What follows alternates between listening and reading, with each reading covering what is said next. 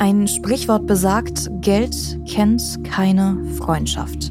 Ein Umstand, der von Zeit zu Zeit auch innerhalb der eigenen Familie zur traurigen Realität wird. Ein Beispiel dafür ist der Erbfall Thiele. Heinz Hermann Thiele, das war einer der reichsten Familienunternehmer Deutschlands. Er hat unter anderem den Autozulieferer Knorr Bremse jahrelang mit aufgebaut. Bis er dann vor ziemlich genau zwei Jahren gestorben ist. Hinterlassen hat der Unternehmer mehrere Milliarden Euro. Und genau um dieses Geld ist eine juristische Schlammschlacht entbrannt. Eine Schlammschlacht, die gerade ganz aktuell in die nächsten Runden geht. Eine Schlammschlacht, in der sich zum einen die Erben gegenseitig verklagen, in der sie zum anderen aber auch den Testamentvollstrecker belangen wollen. Der Vorwurf gegen ihn? Betrügerisches Verhalten. Unsere Investigativreporter Sönke Iversen und Volker Vogtsmeier verfolgen diesen Erbstreit schon seit einiger Zeit und werden ihn heute für uns nachzeichnen. Gemeinsam tauchen wir heute ab in eine Geschichte um einen komplizierten Nachlass, vermeintliche Intrigen und um Gier. In diesem Podcast sprechen wir alle zwei Wochen über die spannendsten Streitfälle in der deutschen Wirtschaft. Wer dahinter steckt, wie sie dahin gekommen sind und welches System dazu geführt hat, dass es so weit kommen konnte. Mein Name ist Lena Jesberg und damit ganz herzlich willkommen zu Handelsblatt Crime.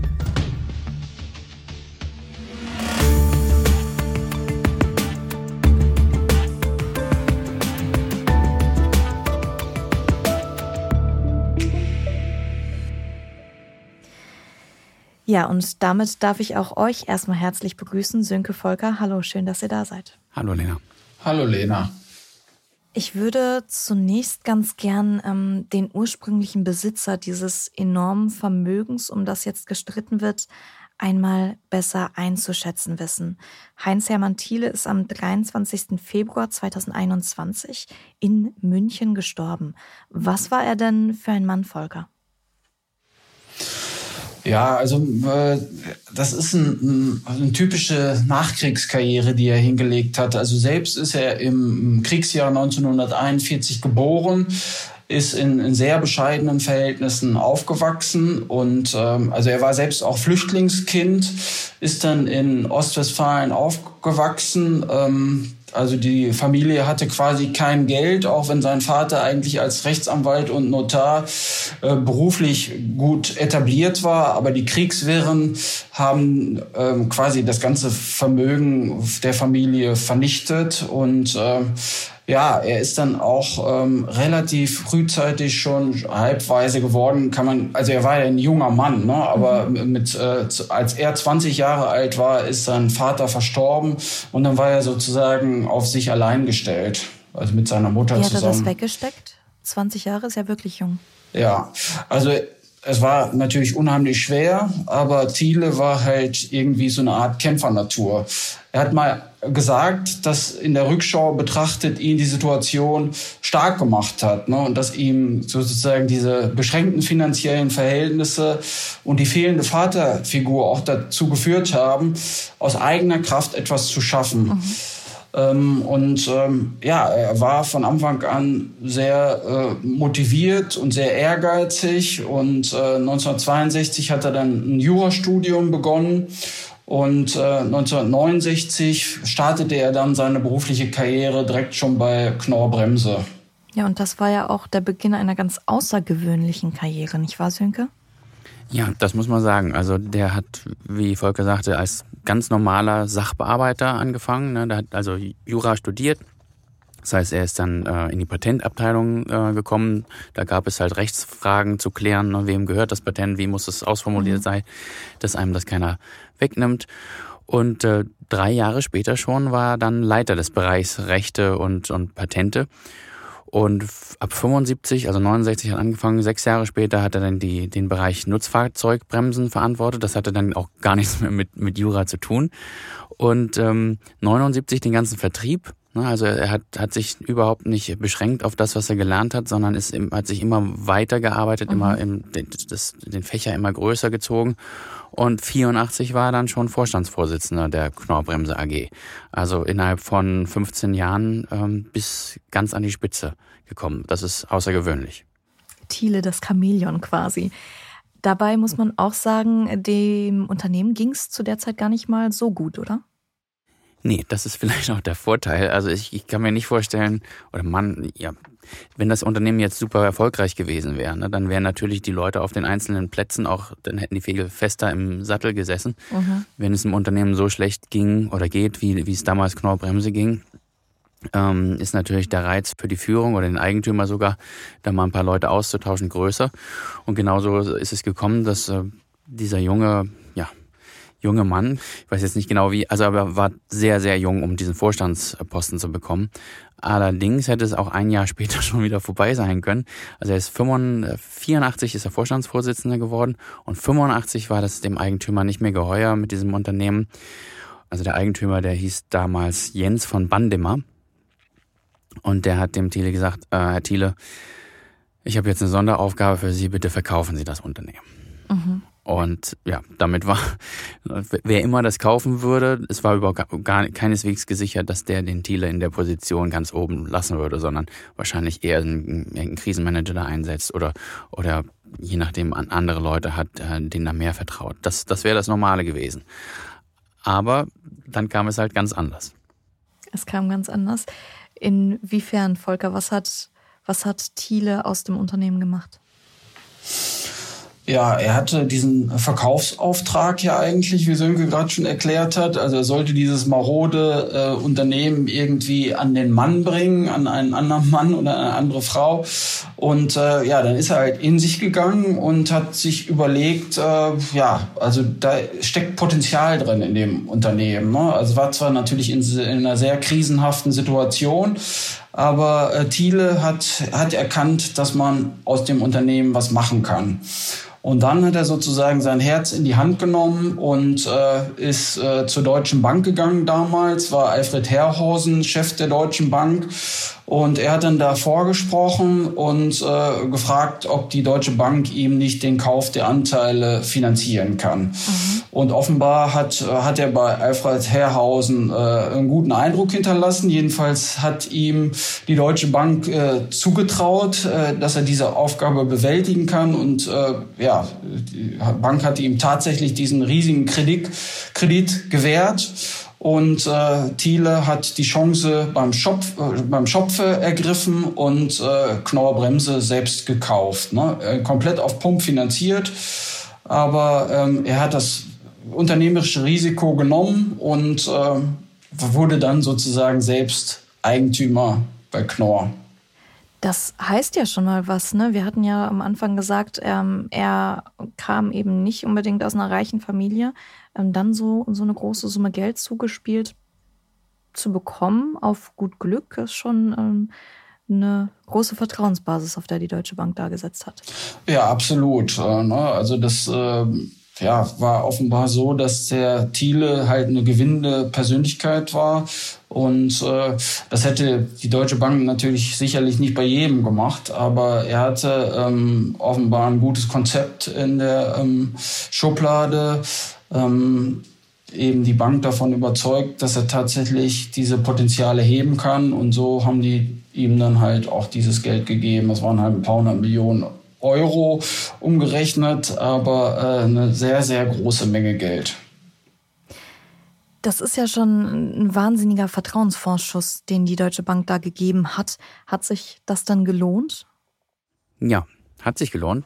Also da muss man sagen, da hat der Herr Hausen auch einen, einen guten Riecher gehabt. Wir sprechen ja jetzt über das Jahr 85. Ne? Also es ist eine ganz andere Welt, als, mhm. als wir heute haben. Heute weiß, kennen wir alle Zuckerberg oder ähm, die Google-Gründer und, und andere Leute, die, die eine Idee haben in der New Economy jetzt und dann sehr, sehr schnell sehr viel Geld einsammeln. Ähm, das gab es damals alles nicht. Und es war sehr ungewöhnlich, wie gesagt, für die Deutsche Bank, ähm, diesen, dieses Vertrauen da ähm, mit so viel Geld äh, zu hinterlegen. Aber es hat sich wirklich gelohnt. Die ähm, Knorr-Bremse ist was aus damals äh, Mitte der 80er einem ziemlich maroden Unternehmen, das am Boden lag, zum Weltmarktführer für Bremssysteme geworden, für Züge, für Lastkraftwagen.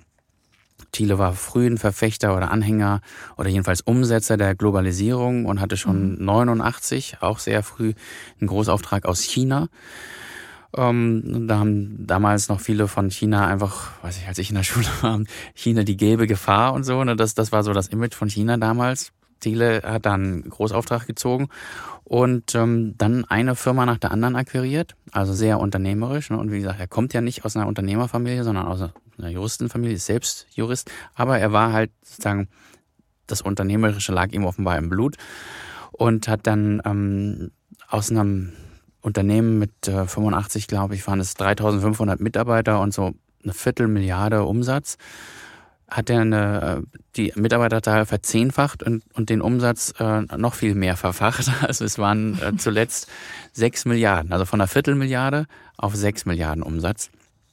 Standorte in, äh, ich glaube 30 Standorte, nee 100, 100 Standorte in 30 Ländern so rum und ähm, bis zu seinem Tod, bis zum 79, hat er das eigentlich auch noch alles größtenteils gesteuert. Also er hat, oh. er hat zwar nicht die, die Führung des Unternehmens ne, in, in, juristisch inne gehabt, aber am Ende musste man ihn fragen, wenn es um große Entscheidungen ging. Mhm. Kannst du vielleicht nochmal an dieser Stelle ganz kurz sagen, äh, für alle, die Knorr-Bremse vielleicht nicht unbedingt kennen, äh, womit verdienen die ihr Geld? Ja, also wie der Name sagt, ne, Bremssysteme für, ne, ne, klar, ich kennt man nicht, das ist jetzt nicht ein Name wie Nike oder Adidas. Ähm, also die, die stellen die Bremssysteme her, die in Zügen drin sind und in, in großen, äh, also in LKWs und verdienen damit, also sind dann Zulieferer für, weiß ich, Volvo und Mercedes Trucks mhm. und, und ähm, all solche großen, großen und, äh, Autos, in denen es dann sehr auf, ja, sehr auf Qualität auch ankommt natürlich. Okay. Also schon ein großer Name in der Branche. Volker, jetzt war Thiele 79 Jahre alt, als er gestorben ist. Mm, das ist ein Alter, an dem man sich normalerweise ja schon mal Gedanken um seinen Ruhestand macht. Ja. Aber die Führungsverantwortung, die hat er nicht vorher abgegeben, oder? Nee, also man kann sagen, er war bis zum letzten Atemzug voll im Saft. Also äh, Knorr Bremse war auch nicht das einzige Unternehmen, ähm, was er was er übernommen hat. Er ähm, hat dann auch äh, relativ spät, da war glaube ich auch schon so jenseits der 70 ähm, so ein ähm, Zug äh, Lokomotivhersteller noch übernommen, die Mehrheit jedenfalls, also Foslo. Mhm. Ähm, ist auch natürlich ein sehr spezielles Unternehmen, aber das das hat er noch ähm, quasi mit in sein Portfolio genommen und ähm, in der äh, Corona-Zeit, als es der Lufthansa sehr schlecht ging, hat er da auch noch ähm, einen großen Anteil erworben. Also er war wirklich bis zum Schluss unternehmerisch sehr aktiv, nicht nur bei Knorr Bremse, sondern auch bei, bei anderen Unternehmen. Also ähm, ja, er war, war wirklich ein sehr aktiver Unternehmer und ähm, bei Knorr Bremse war er natürlich jetzt nicht mehr Vorstandsvorsitzender, da hat er andere Personen eingesetzt, aber als Haupteigentümer immer derjenige, der quasi die Richtung vorgegeben hat. Und es gab auch eine hohe Fluktuation. Also es gab immer wieder die Situation, dass er mit Vorständen bei Knorr Bremse nicht einverstanden war. Dann hat er die wieder ausgewechselt und das war eigentlich relativ typisch. Also Knorr Bremse, einen ähm, Vorstandsjob zu haben, das war nicht ganz einfach, weil man war quasi immer Vorstand unter Heinz-Hermann Thiele. Mhm. Der hat bis zum letzten äh, Tag äh, immer gearbeitet, sich eingemischt und die Richtung vorgegeben. Ja, aber auch wenn da so ein bisschen Bäumchen wechseldig gespielt wurde, hat das dem Unternehmen nicht geschadet. So viel kann man sagen. Lasst uns mal drüber sprechen, ähm, was das für Thiele unterm Strich, dieser Erfolg, was das für Thiele unterm Strich auf dem Konto bedeutet hat. Was hat Thiele für ein Vermögen hinterlassen? Sönke vielleicht. Ja, also ganz genau ähm, wissen wir es nicht, aber es wird geschätzt, dass es so um 17 Milliarden Euro geht, was was eine ungeheure Summe ist. Also mhm. jetzt mal zum Vergleich, als äh, vor ein paar Jahren der Piech äh, verstorben ist, war da ein Bruchteil. Es waren immer noch Milliarden, aber es waren nicht 17, waren auch nicht mehr als 10. Also 17 Milliarden ist schon eine Kategorie äh, für einen Unternehmer, die sehr, sehr bedeutend ist. Und, und so ist natürlich auch äh, die Frage, wie das dann verteilt werden soll. Ja. Eine sehr, sehr spannende Frage, die die Betroffenen ähm, ja entzweit jetzt.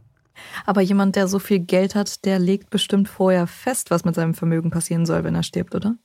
Ja, sollte man meinen. Ne? Also er hat sich auch darum gekümmert. Also insofern, er hat sich auf jeden Fall Gedanken gemacht.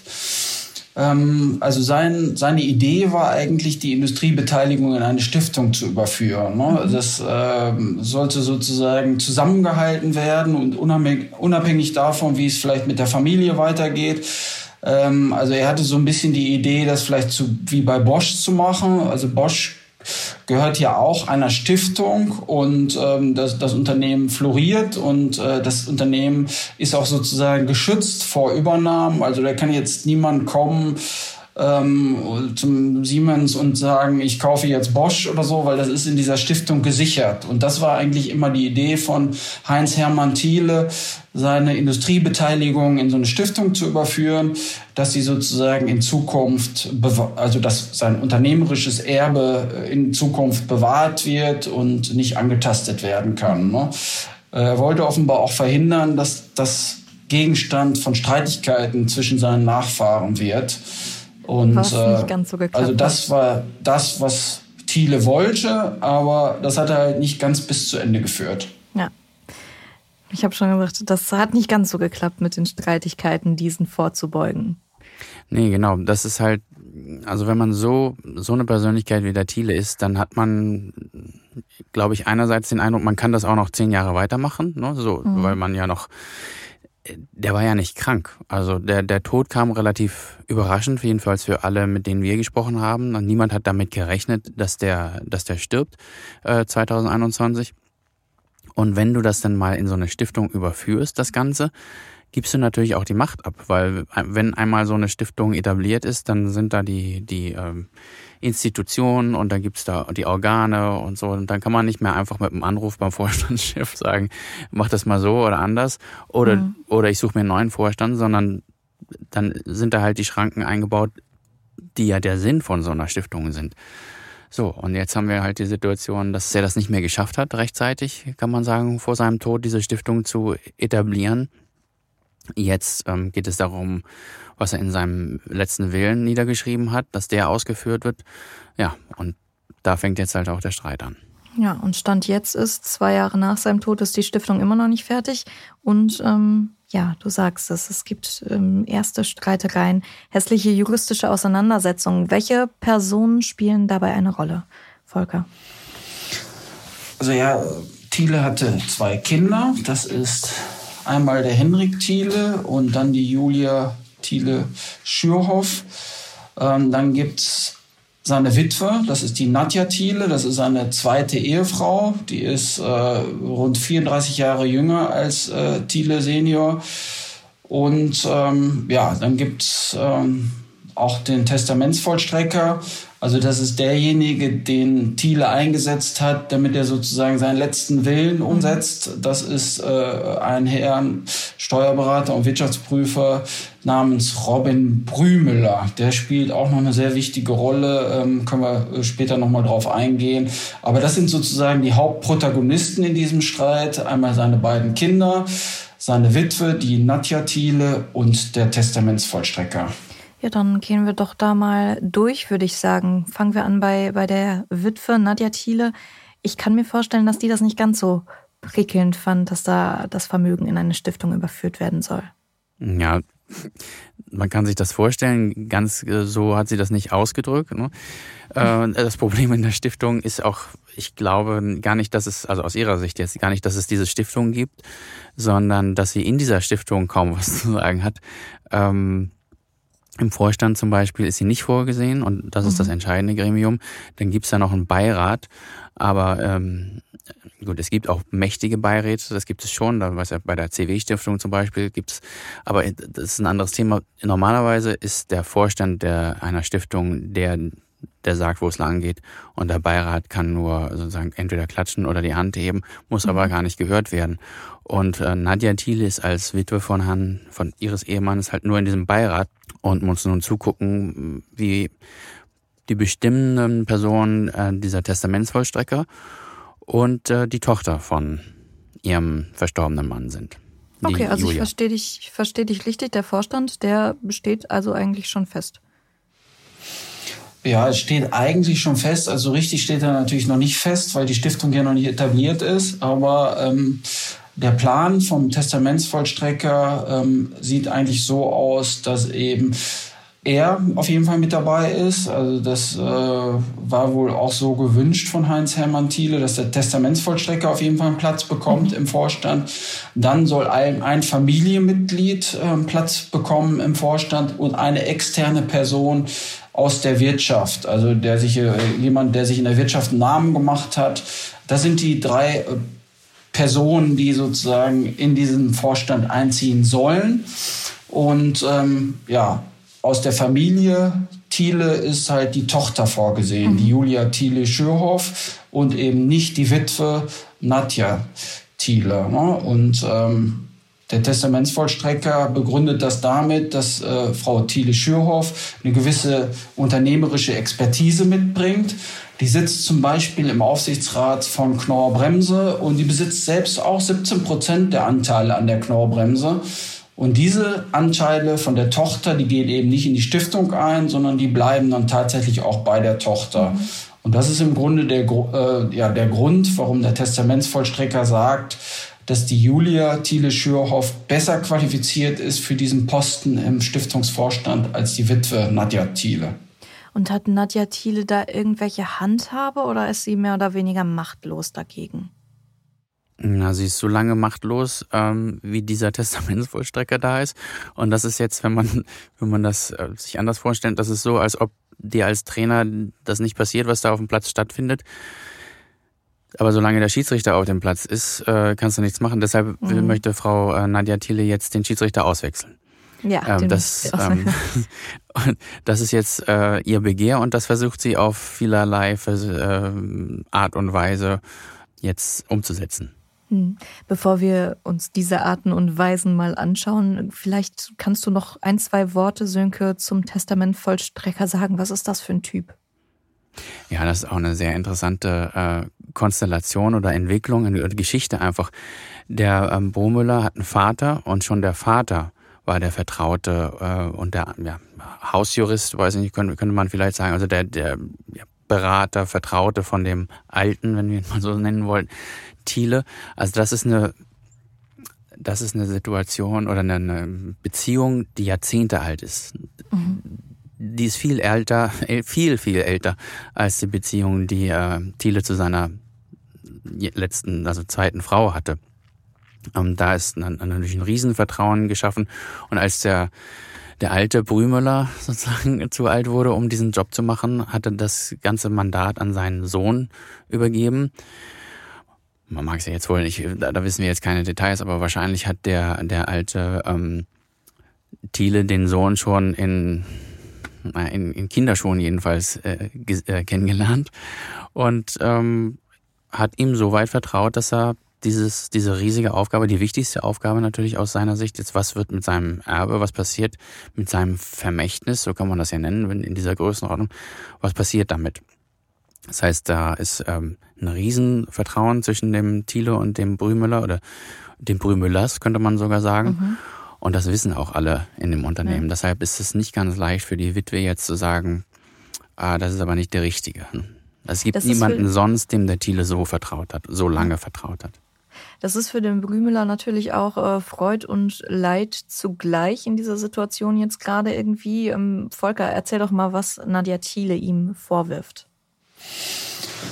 Ja, also äh, sie wirft ihm faktisch Raffgier vor. Ne? Also das äh, Problem aus ihrer Sicht ist, dass er viel zu viel Honorar berechnen wird, als ihm zusteht und als ihm der ihr verstorbener Ehemann eigentlich auch zugestehen würde. Mhm. Das ähm, ja, ist natürlich jetzt eine ähm, Dinge, eine Sache, die man interpretieren muss, äh, interpretieren kann. Fakt ist jedenfalls, dass in Thieles Testament steht, dass Brühlmüller angemessen vergütet werden soll. Und ähm, er hat das nicht ausdrücklich geregelt, sondern er hat sich sozusagen auf eine pauschale Regelung gestützt. Das nennt man die neue rheinische Tabelle und äh, die gibt es seit 1925 und das ist sozusagen der Maßstab, nach dem Testamentsvollstrecker vergütet werden. Das Problem ist, ähm, bei einem also abhängig von, also die Vergütung ist abhängig vom Vermögen, was vererbt wird. Und äh, natürlich wurde bei dieser rheinischen Tabelle nicht bedacht, dass es solche riesigen Vermögen gibt wie im Fall Thiele. Ähm, also das ist diese Testamentsvollstreckervergütung, die ist gedeckelt bei 1,5 Prozent. Bei einem also maximalen Vermögen von mehreren Millionen Euro gibt's halt diese 1,5 Prozent. Aber wenn man das jetzt quasi anwendet, diesen Prozentsatz auf die 17 Milliarden, die im Fall Thiele vererbt werden, dann kommt da natürlich ein gigantisches Honorar raus. Ne? Mhm. Ne? Und äh, also wir reden jetzt äh, in der Größenordnung von 255 Millionen Euro, die der Brühmüller am Ende abrechnen kann, weil das halt so im Testament geregelt wurde. Und ähm, ja, jetzt sagt natürlich die Nadja Thiele, äh, das kann niemals wahr sein. Mein Mann hätte das nie gewollt. Äh, er hat es halt nur versäumt, es ausdrücklich anders zu regeln. Und dabei wirft Nadja Thiele dem Testamentsvollstrecker vor, äh, den Mann sozusagen über den Tisch gezogen zu haben. Okay, also Streitfrage ist quasi, um das mal runterzubrechen, ob diese 255 Millionen angemessen sind. Das sind natürlich Dimensionen, ähm, die kann ich mir sehr, sehr schwer nur vorstellen. Sönke, was meinst du zu dieser Frage? Das ist eine Frage, die uns nicht, nicht allzu selten begegnet. Also wir kennen das vielleicht, äh, oder wir kennen es aus, sagen wir mal, ganz, ganz großen Insolvenzverfahren. Ne? Da, da ist auch, wenn es da um, weiß ich, Galeria Kaufhof oder, oder andere ganz Schlecker, also an, um Riesenvermögen geht, da gibt es auch Tabellen, sozusagen, mhm. so, so nennt man das in, in dem Sprachgebrauch. Wonach, wonach wird das bemessen? Und dann hört das irgendwann auf. Dann, es geht, weiß ich, fängt vielleicht bei zehn Prozent für, für ein paar zehntausend Euro äh, Vermögen aus an und, und geht dann, der Prozentsatz geht runter. Das Problem ist halt, der Prozentsatz endet bei Vermögen von fünf Millionen. Und bei 5 Millionen sagt diese neue rheinische Tabelle, also die war anscheinend 1925 auch schon neu. also, also da geht es um 5 Millionen, wenn, wenn, wenn es ein, Erbe von 5 Millionen Euro zu regeln gibt, dann soll der Testamentsvollstrecker davon 1,5 Prozent haben. Ne? Das wären dann 50, 75.000 Euro. Ne? Okay, da kann man ja sagen, das das ist viel Arbeit und, und das, so, jetzt haben wir halt hier das ähm, 2000-fache rund. Ne? Ja. 2000 mal 775.000 sind, da bist du halt dann bei, bei 250 Millionen Euro. So, jetzt sagt der, der, die eine Seite, 1,5 Prozent, das kann ja jeder selbst ausrechnen. Das kann doch gar nicht strittig sein, wenn das da so drin steht. Jeder weiß, jeder kann Prozentrechnung, also jedenfalls jeder, der so ein großer Geschäftsmann äh, war wie der Thiele. Und die andere Seite sagt, nee, das muss man mal ins Verhältnis setzen. Gucken Sie doch mal, was der Thiele seinen Vorständen bei dem Milliardenkonzern Knorr Bremse gezahlt hat. Und das kann man nachgucken. Und dann bewegen wir uns tatsächlich zwischen einer und zwei Millionen Euro. Also für, mhm. die, für das höchste Amt bei Knorrbremse gab es eine Bezahlung von eins bis zwei Millionen Euro. Warum, um Gottes Willen, sagt jetzt die Witwe, sollte mein Mann äh, überlegt haben oder in Betracht gezogen haben, dem Testamentsvollstrecker das 200-fache davon zu geben, in Rachen zu schmeißen, jetzt aus ihrer, aus, aus ihrer Sicht. Und ähm, deshalb hat sie, hat sie ähm, das juristisch prüfen lassen. Ja, ich kann äh, verstehen, dass man da vielleicht ein bisschen angefressen ist. Äh, letztendlich kommt es aber natürlich darauf an, was das Nachlassgericht dazu sagt. Und äh, was ist das? Was sagt das Nachlassgericht, Volker? Ja, das Nachlassgericht, also man muss da nochmal unterscheiden. Es gibt zwei ähm, Streitigkeiten bzw. Klagen. Also einmal hat ähm, Nadja Thiele versucht, äh, vom Nachlassgericht München ähm, den Testamentsvollstrecker absetzen zu lassen. Und dann gibt es noch eine Klage beim Landgericht, die explizit darauf zielt, dass diese Vergütung äh, viel zu hoch ist. Ne? Also die Argumente sind im Grunde bei beiden Streitigkeiten die dieselben. Ähm, beim Nachlass, das Nachlassgericht München hat aber entschieden, dass Robin Brumüller weitermachen kann. Ne? Also da gibt es ein Urteil auch jetzt vom 2. Dezember 2022 also relativ frisch, mhm. wo die sich im Grunde ganz klar auf die Seite des Testamentsvollstreckers schlagen mit dem Argument, äh, Thiele war ähm, ein fähiger Geschäftsmann, Thiele war sogar Jurist. Thiele hat sich mit dem, immer wieder mit dem Testament beschäftigt und äh, wusste um diese Klausel. Und wenn er das nicht gewollt hätte, hätte er halt was anderes reinschreiben müssen. Das hat er aber nicht gemacht.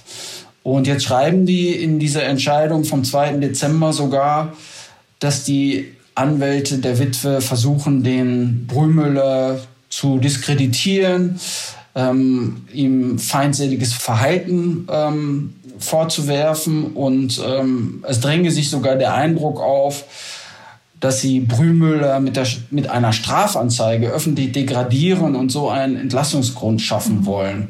Na, da muss man dazu sagen, es gibt neben diesen Zivilstreitigkeiten auch noch eine Strafanzeige, also beziehungsweise Strafanzeige war es nicht, aber die sind zur Staatsanwaltschaft gelaufen und haben gesagt, hier gibt's die und die Situation und möglicherweise hat Brühmüller ähm, den Thiele betrogen und guckt euch das doch bitte mal an. Und die Staatsanwaltschaft hat dann tatsächlich auch Ermittlungen eingeleitet und die laufen noch. Und insofern sieht sich Brümele jetzt zusätzlich dem Verdacht ausgesetzt, dass er seinen Klienten betrogen hat. Also ob das dann zu irgendwas führt, das muss man natürlich abwarten. Aber Fakt ist, dass diese Ermittlungen laufen und die Staatsanwaltschaft München hat sogar Anlass genug gesehen, die Kanzleiräume von Brühmüller zu durchsuchen. Und äh, da gab es halt so eine Art Razzia. Und jetzt muss man halt gucken, was die Staatsanwaltschaft aus der Sache macht. Heißt also, die Sache ist noch längst nicht erledigt? Nee, also weder zivilrechtlich, also diese beiden ähm, Klagen, die laufen. Das eine ist jetzt äh, vom Nachlassgericht zwar abgeschmettert worden, aber die sind natürlich in die nächste Instanz gegangen. Und beim Landgericht München ist diese Klage jetzt bezüglich dieser Angemessenheit der Testamentsvollstreckervergütung, die ist auch noch anhängig. Und äh, bei der Staatsanwaltschaft laufen die Ermittlungen. Mhm.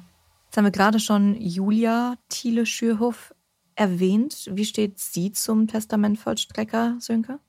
Ja, Frau, ähm, also die Tochter Thiele Schürhoff ähm, äußert sich so gut wie gar nicht bisher öffentlich. Mhm. Man kann aber daraus natürlich schließen, dass sie nichts gegen den Testamentsvollstrecker sagt, dass sie auch nichts gegen ihn hat, dass sie keine Bedenken hat.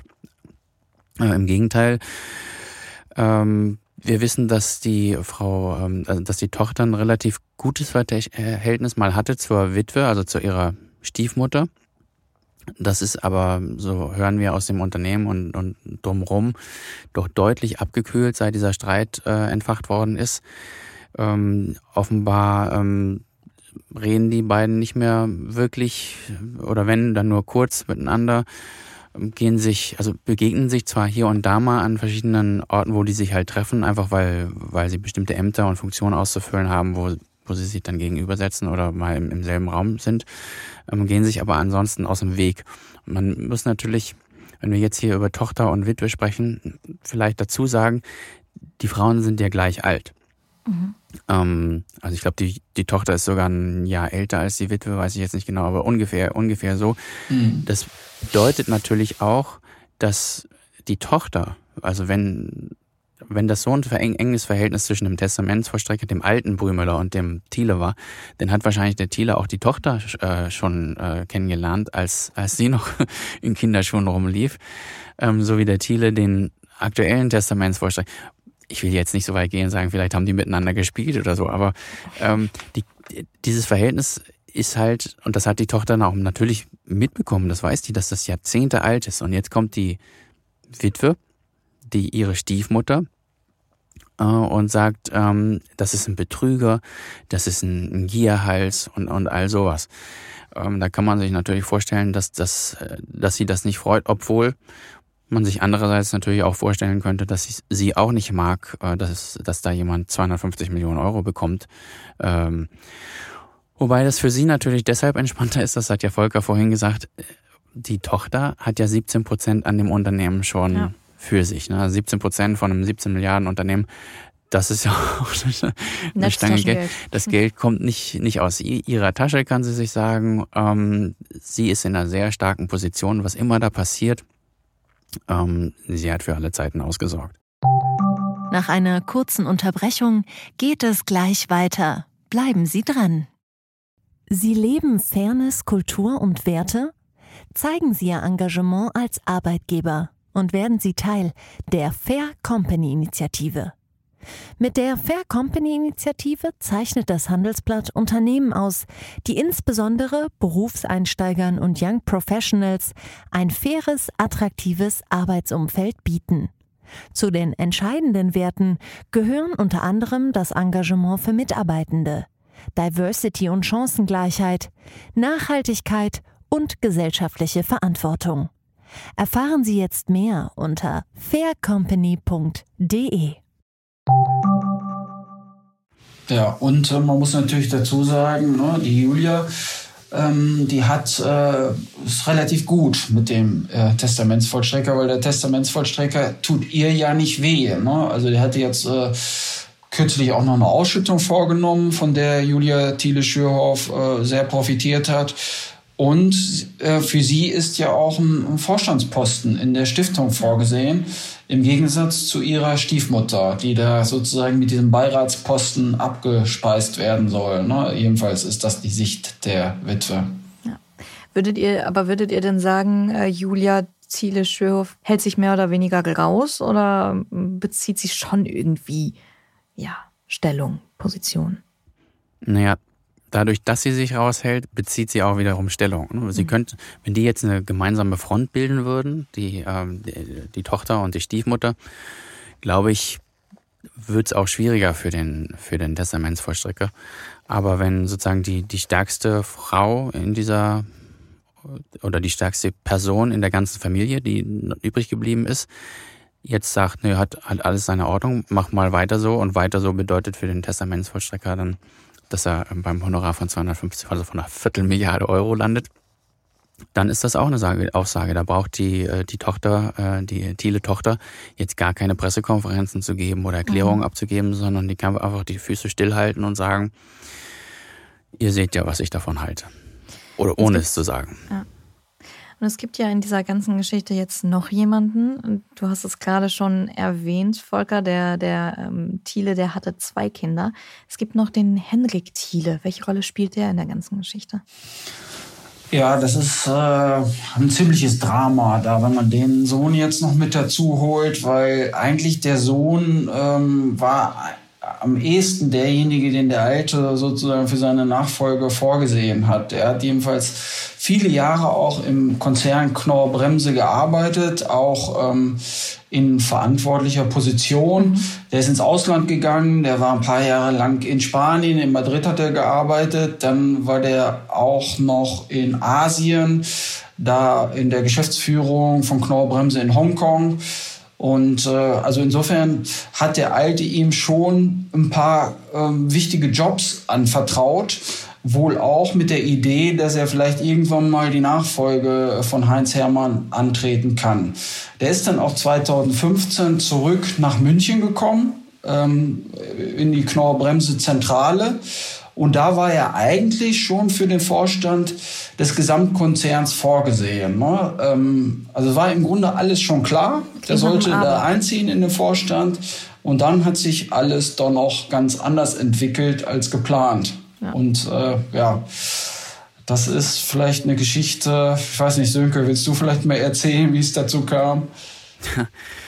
Ja, gern. Also da sieht man, dass ja trotz trotz der Zahlen, die bei denen allen so viel größer sind als bei, bei ganz vielen anderen oder bei uns beiden auch. Also die, aber die, die Eitelkeiten sind im Grunde dieselben. Äh, also das ist geradezu aberwitzig, wenn man sich jetzt äh, vorstellt. Also dieser, dieser Mann war auf dem Weg zum, also kurz davor war eigentlich schon fast berufen, in den Vorstand von Knorr-Bremse zu kommen. Und dann gibt es im Juni 2015 einen Artikel im Wirtschaftsmagazin Bilanz aus dem, mhm. aus dem Springer Haus. Und ich glaube, dass die, der Überschrift, die Überschrift war die Familie Thiele, also sozusagen relativ harmlos. Kreativ. In, ja, ja.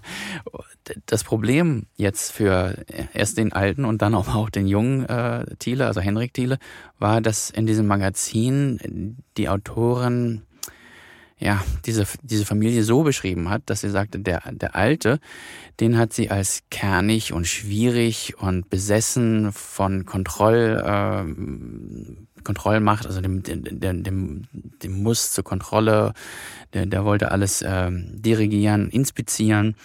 Und der Junge, der Henrik Thiele, den, der wurde beschrieben mit so Wort mit charmant und intelligent und vielseitig. Und als dieser Artikel erschienen ist, soll, soll der alte Thiele also regelrecht getobt haben. Mhm. Äh, soll er gesagt haben, also in, intern, das ist äh, gespickt mit Unwahrheiten und er fühlt sich hintergangen, aber nicht nur von dem Magazin, sondern von seinem eigenen Sohn. Aber was kann der denn dafür?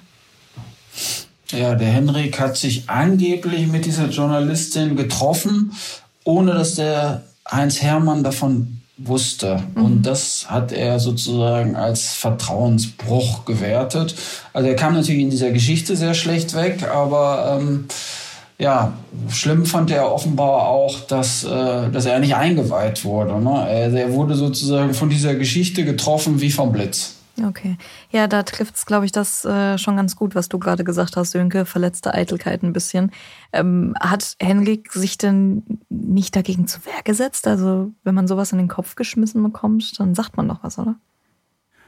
Naja, also erstmal, erstmal musste er sich mit einer völlig neuen Lebenssituation abfinden. Also das hat ja Volker erzählt, der, der ist gegroomt, würden wir heute in Neudeutsch sagen der hat alle richtigen Schritte gemacht, um an die Spitze äh, seines Familienunternehmens äh, zu kommen, um die Nachfolge seines Vaters äh, anzutreten. Natürlich, der war dann schon nicht mehr Vorstandschef, aber die Nachfolge als, als Führung, Führer dieses Unternehmens.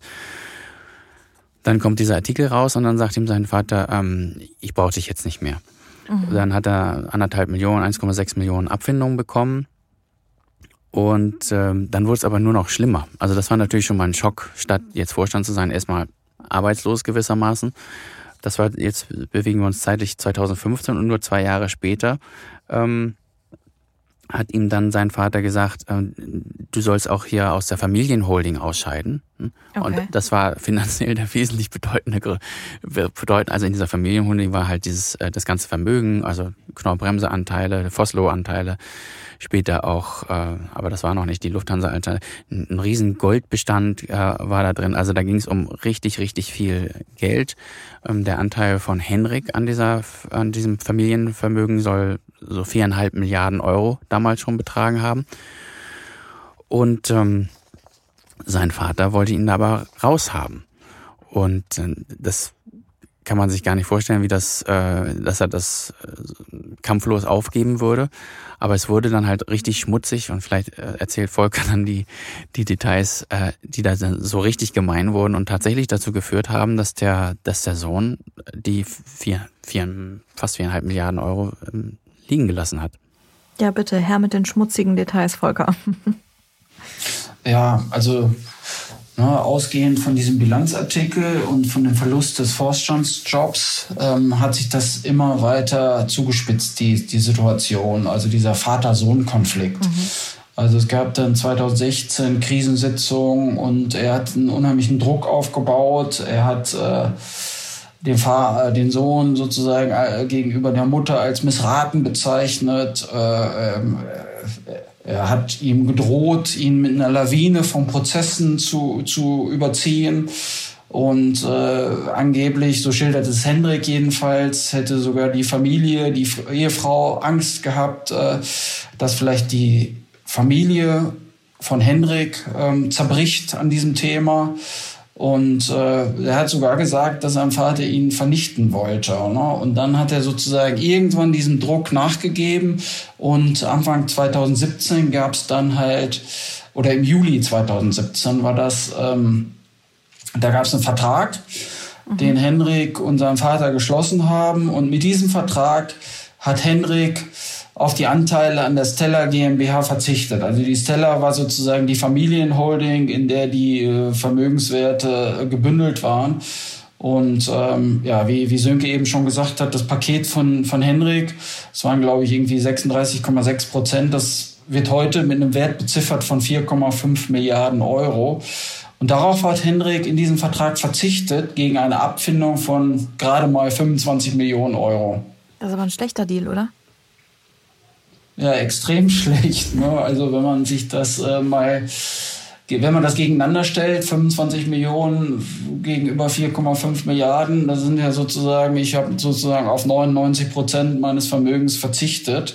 Äh, kann man sich gar nicht vorstellen, warum man das gemacht hat, aber es war wohl irgendwie so brachial, wie sein Vater davor gegangen ist, dass Hendrik keine andere Wahl blieb. Das ist jedenfalls die Version, die Hendrik jetzt vorträgt. Und er hat jetzt nach dem Tod seines Vaters auch Klage eingereicht. Und er sagt, ähm, das war sozusagen ähm, ja, betrügerisch, äh, Versuch, äh, Wucher nennt er das, ne? also sozusagen umgekehrter Wucher. Er hätte niemals äh, so einen Vertrag schließen dürfen. Der Vertrag sei nichtig und er versucht halt jetzt das sozusagen alles äh, rückgängig äh, zu machen, was er mhm. damals im Juli 2017 mit seinem Vater vereinbart hat. Ist das erfolgsversprechend, Sönke? Bisher nicht. Wir haben eigentlich, das ist eine ganz interessante Parallele, eigentlich haben wir dieselbe Situation mit, beim Sohn wie mit dem Vater. Ne? Der Vater ähm, galt als geizig, hat seinen Vorständen damals oder bis zuletzt nur eine Million gezahlt und daraus leitet seine Witwe ab, der hätte doch niemals, der würde niemals dem Testamentsvollstrecker 250 Millionen zahlen. Mhm da ist, ne, das ist ja bisher auch schiefgegangen und da sagen, da sagt der Richter bisher, der konnte doch rechnen, der alte Thiele, der wusste schon, äh, was 1,5 Prozent von 17 Milliarden sind.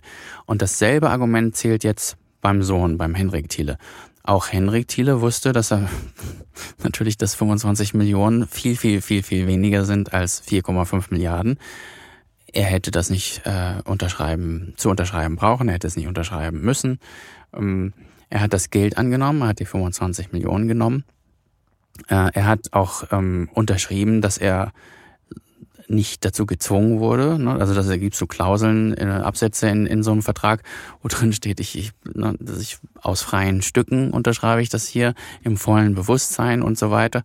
Und dann fünf, sechs Jahre später zu sagen, ähm, das wollte ich nicht, ist juristisch schwierig ähm, bis unmöglich. Und mhm. ähm, jetzt im Nachhinein nachzuweisen, wie groß der psychische Druck war des Vaters, dass er es ähm, eben doch unterschreiben musste.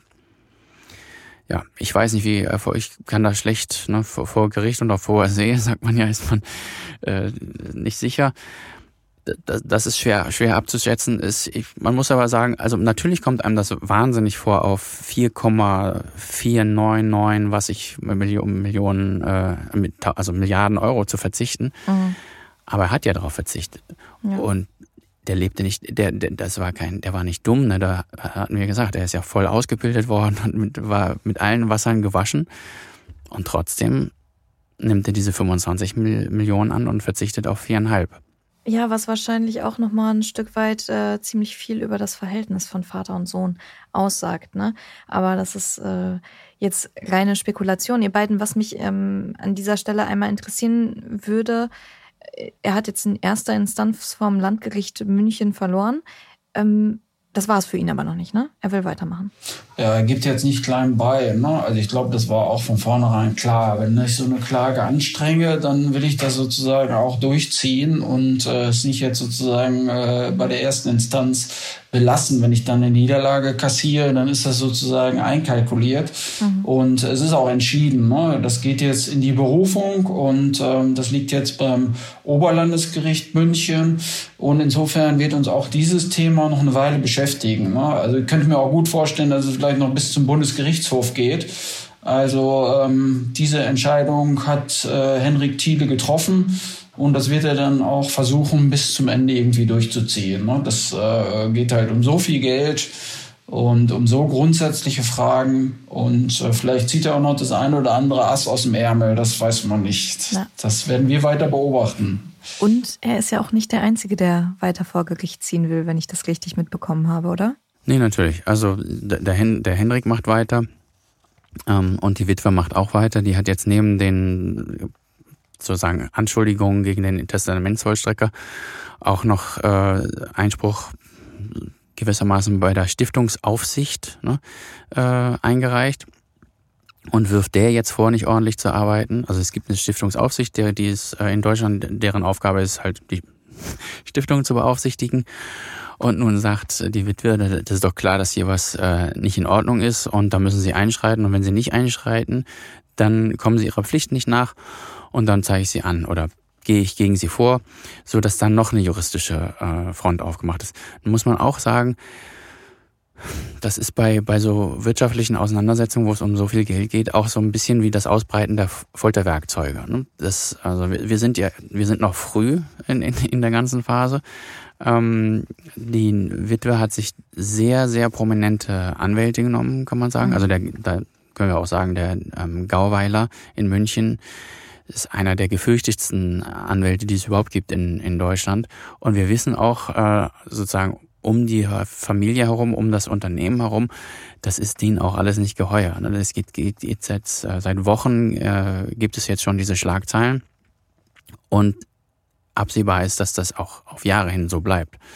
Äh, und das gefällt niemandem. Das macht die nervös, das macht die Leute unruhig. Ne? Wir können jetzt nicht sagen, dass äh, die, die Knorrbremse auch nur einen Auftrag deshalb verloren hätte. Aber so ein bisschen mulmig ist einem halt schon, wenn, wenn so ein, tja, ein Eiertanz kann man ja gar nicht sein, so ein ähm, so eine Schlammschlacht halt ausgeführt wird. Also jetzt öffentlich in der Zeitung zu lesen, der Sohn ist missraten, das ist ja auch für den Sohn nicht gut. Da, also im, im Gegenteil, wer, wer, will über sich in der Zeitung lesen, dass der Vater einen für missraten hielt?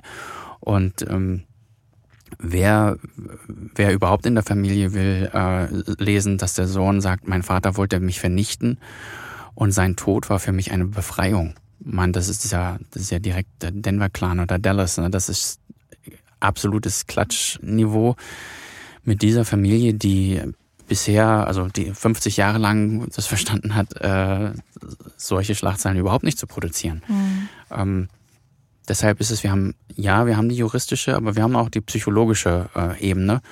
Und dann muss man sehen, äh, wer da den, den dickeren äh, Willen hat, den, den stärkeren Willen, die größere Geduld, vielleicht auch das dickere Fell. Ja, wir wissen von, von dem Gauweiler, der hat, der war auch in der Sache Kirch, ähm, der hat den Leo Kirch damals gegen die Deutsche Bank vertreten und beziehungsweise den Nachfolgen. Das hat zehn Jahre gedauert. Am Ende hat er aber seine Milliarde bekommen. also nicht seine Milliarde, aber er war erfolgreich. Und ähm, ja, wer weiß, ob wir nicht hier noch in, in fünf Jahren oder zehn Jahren nochmal noch mal eine Rückschau oder eine, eine aktuelle Version dieses Streits äh, bringen müssen. Absolut. Ja, Volker, du hast es gerade auch schon gesagt, Updates gibt's natürlich wie immer schriftlich bei uns beim Handelsblatt. Und wer weiß, Sönke, wie du sagtest, je nachdem, wie lange sich dieser Streit noch hinzieht, vielleicht ja auch nochmal hier im Podcast. Ja, wir bleiben auf jeden Fall dran, das ist klar. Und äh, das ist halt auch tatsächlich, also es geht natürlich in erster Linie um diesen Fall Thiele, aber es ist auch exemplarisch sozusagen für den großen deutschen Mittelstand, wo man immer wieder sieht, dass vielleicht eine erste Generation was äh, eröffnet, die zweite Generation macht's groß und äh, spätestens in der dritten Generation äh, ja, bekriegen sich dann die Familienmitglieder mhm. und insofern ist das auch ein Lehrstück. Ne? Und äh, wenn der Thiele es geschafft hätte, diese Stiftung zu, zu Lebzeiten äh, zu etablieren, dann wäre der Familie Thiele auch vieles erspart geblieben. Ne? Also insofern ähm, ist das auch sehr lehrreich äh, für viele Mittelständler, die vielleicht äh, vor ähnlichen Problemen stehen. Ähm, ja, wir bleiben auf jeden Fall dran und werden, werden weiter berichten. Das ist doch ein feines Resümee zum Schluss. Sönke Volker, euch ganz herzlichen Dank für die Einblicke. Danke dir, Elena. Vielen Dank. Ja, liebe Hörerinnen und Hörer, ich hoffe, Sie hatten genauso viel Freude an der Geschichte um den Erbfall Thiele wie ich. Auch wenn es kein richtiger Kriminalfall im eigentlichen Sinne ist, fand ich es doch sehr, sehr spannend, so ein paar Einblicke in die Welt der Reichen zu bekommen. Ich danke Ihnen jedenfalls ganz herzlich fürs Einschalten. Und auch meinem Kollegen Christian Heinemann möchte ich an dieser Stelle noch danken. Der hat die Folge nämlich produziert und für die stimmungsvolle musikalische Untermalung gesorgt. Sollten Sie daheim jetzt noch Fragen haben oder Feedback oder sich ein Thema von uns wünschen, ein Fall hier im Podcast, dann möchte ich Sie ganz herzlich dazu einladen, sich bei uns zu melden. Das geht zum Beispiel per Mail an crime@handelsblatt.com. Ich freue mich sehr auf Ihre Nachrichten. So, jetzt habe ich aber genug geredet für heute. Ich hülle mich jetzt in wohliges Schweigen. Bis zum nächsten Mal.